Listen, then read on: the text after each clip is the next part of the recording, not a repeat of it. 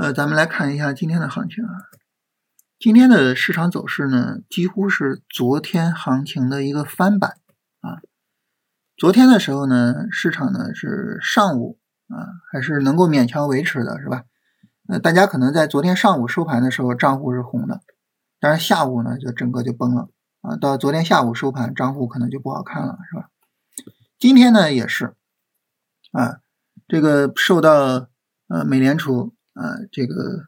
不加息了啊，后边要降息的影响，那咱们是有一个高开冲高，一直到今天上午收盘还是能维持住的，就是还是说就是今天上午收盘大家的账户可能是红的，是吧？但是下午一开盘就不行了，然后等到下午收盘的时候，可能我们的账户就已经很难看了啊，所以就是昨天和今天的走势，从这个角度来说啊，几乎是一个翻版啊，走的几乎是一模一样。就整体的市场吧，能够看出来，就是首先是有做多的动能的，有有做多的欲望。其次呢，就是维持不住啊。那为什么维持不住呢？其实就是量能是比较基本的，量能太少啊。所以整体来说吧，就是还是需要放量啊。你比如说明天，哪怕是下跌放量，就还是需要放量。你像这儿是吧？就是下跌放量，下跌放量呢，那么后面呢也能弹一下。就是量是根本啊，量是根本。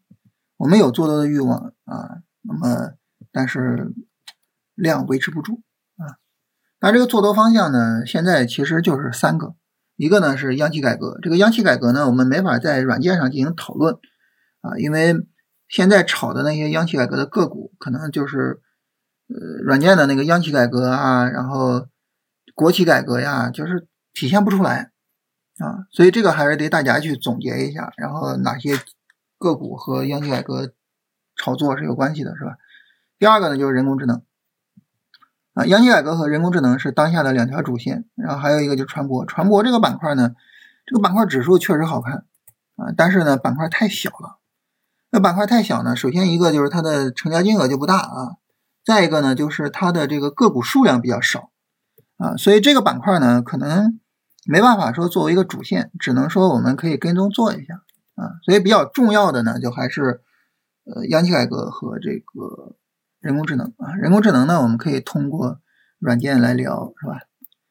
那么我们之前曾经说过啊，就是你选这个板块啊，有一个比较重要的就是，如果说它的第一支撑位没有破，那么可能这个走的就还不错。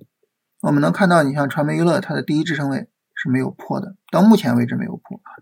然后明天啪一个大阴线，那咱也没办法，是吧？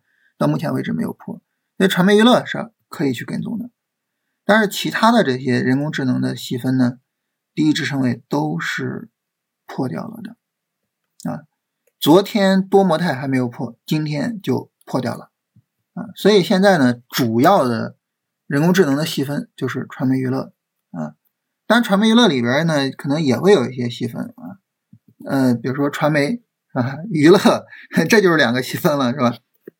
大家可以再挖掘一下。但总体来说呢，目前基本上人工智能方向值得跟的就是传媒娱乐。所以总体来说呢，就是国企改革、传媒娱乐、船舶这三个板块可以跟踪一下看看。但是大家说这个行情还能跟踪做多吗？怎么说呢？就是它。市场调整调了三天，我我们不能在这个时候说啊，这个不能做多了。它调三天，但是没有崩盘，没有破前低，这种情况下，其实我们应该是比较积极的去看看，比较积极的去想，哎，有没有可能市场走出行情来啊，而不是反过来。那如果说要是明天崩盘了啊，或者是呢明天涨起来，我们可以到时候说，哎呀，这个上涨有没有力度呀？这行情是不是麻烦了呀？就可以这么说。但是呢，它连调三天，那我我们还是往多了看，是吧？它调整的时候你不往多了看，那你什么时候往多了看呢？对不对？